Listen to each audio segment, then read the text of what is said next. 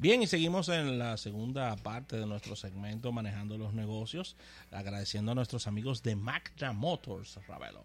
Claro, y su marca Hyundai.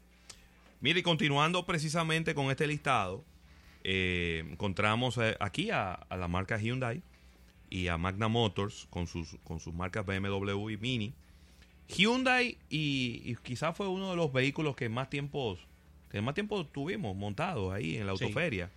Esta Palisade 2020, Qué palo. vehículo que ya eh, pues Alfredito nos había mencionado aquí en el programa, quizás por eso teníamos la curiosidad de verlo y de montarnos. Nos montamos ahí con, con Rodolfo Guzmán, quien es el, el director comercial de, de- de- de- de Hyundai. Y, y la verdad es que yo me he montado en pocos vehículos tan amplios y tan lujosos. Es decir, un lujo no, no de ostentación, sino un lujo de comodidad.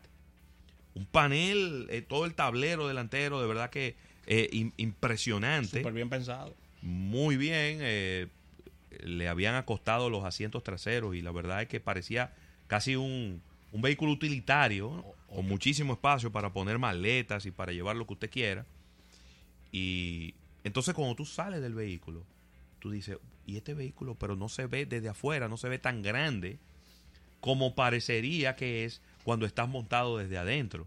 Es decir, que han maximizado mucho el habitáculo dentro del, del, del, del Palisade 2020 y yo te diría que uno de los lanzamientos que más ha impactado esta, esta autoferia popular, al punto de que veíamos gente...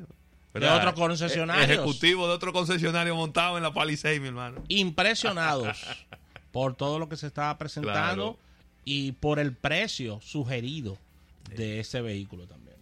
Claro que sí, también se lanzó el- BMW X6, que es un SUV, eh, y el, el Mini Hard, Hardtop Cooper, que es este...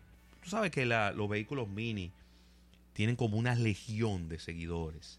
Eh, son de los vehículos más, más coquetos, más atractivos. Mini, eso es. Yo creo que debe ser la marca con menos tasa de rechazo en el mundo automotriz. Es. Yo no he encontrado el primero que me diga, a mí no me gustan los Mini. No, eso es que eso es. Yo no he encontrado la primera persona.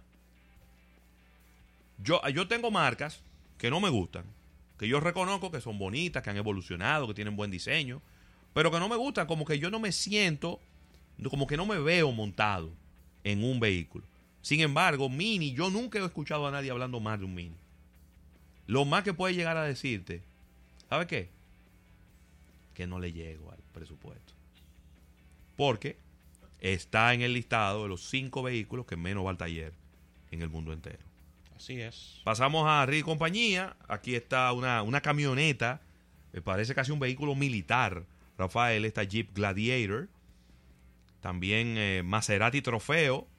No estamos hablando de Maserati, obviamente. Estamos hablando de vehículos de, de ultra lujo. Sí. Entonces, son vehículos que siempre llaman muchísimo la atención en su, en su diseño, en su acabado y demás. Eh, y bueno, ahí, ahí termina esta lista que les había dicho que eran 39, pero hay cuatro de los modelos que están repetidos dentro del listado. Entonces, precisamente, era el número que nos habían dado inicialmente los amigos de Autoferia Popular, que eran 35 vehículos, 35 lanzamientos diferentes que se hicieron durante esta autoferia popular.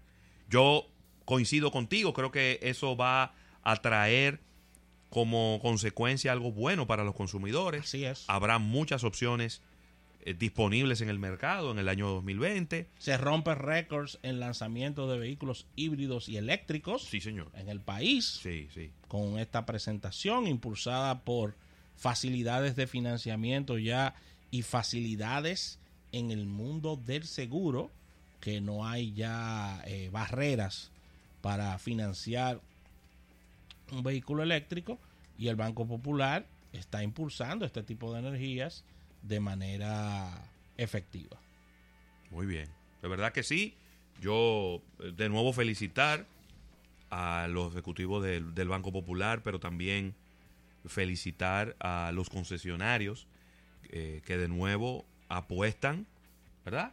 A, a utilizarla como una plataforma de lanzamiento, como una plataforma de, de demostrarle al mercado los nuevos productos, porque indiscutiblemente, si usted lanza un vehículo en el medio del año, quizás usted puede, vamos a decir, generar un, ruido antes de, todo, de, de todas las ferias automotrices. Pero eso no necesariamente te garantiza volúmenes de venta. No. Porque los volúmenes de venta, y el que sabe de venta de automóviles sabe de lo que, de lo que le hablo, los carros no se venden por precio. Los carros se venden por cuotas. La gente lo que hace es calcular la tasa y el tiempo en que lo va a tomar y cuánto va a pagar de cuota mensual. Es lo mismo que pasa con los inmuebles. Nadie dice que yo voy a comprar esa casa mejor porque esa cuesta 3.8 y aquella cuesta 4 millones. Nadie compra así.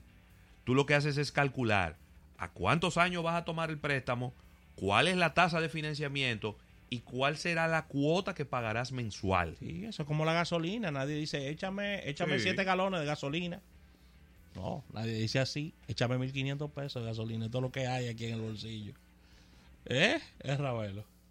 Así que con esta costumbres, costumbres. Costumbres, costumbres. Así que con esta información cerramos esta sección manejando los negocios, agradeciendo a los amigos de Hyundai por el auspicio de la misma. Vamos a un break y al retorno venimos con un capítulo bursátil.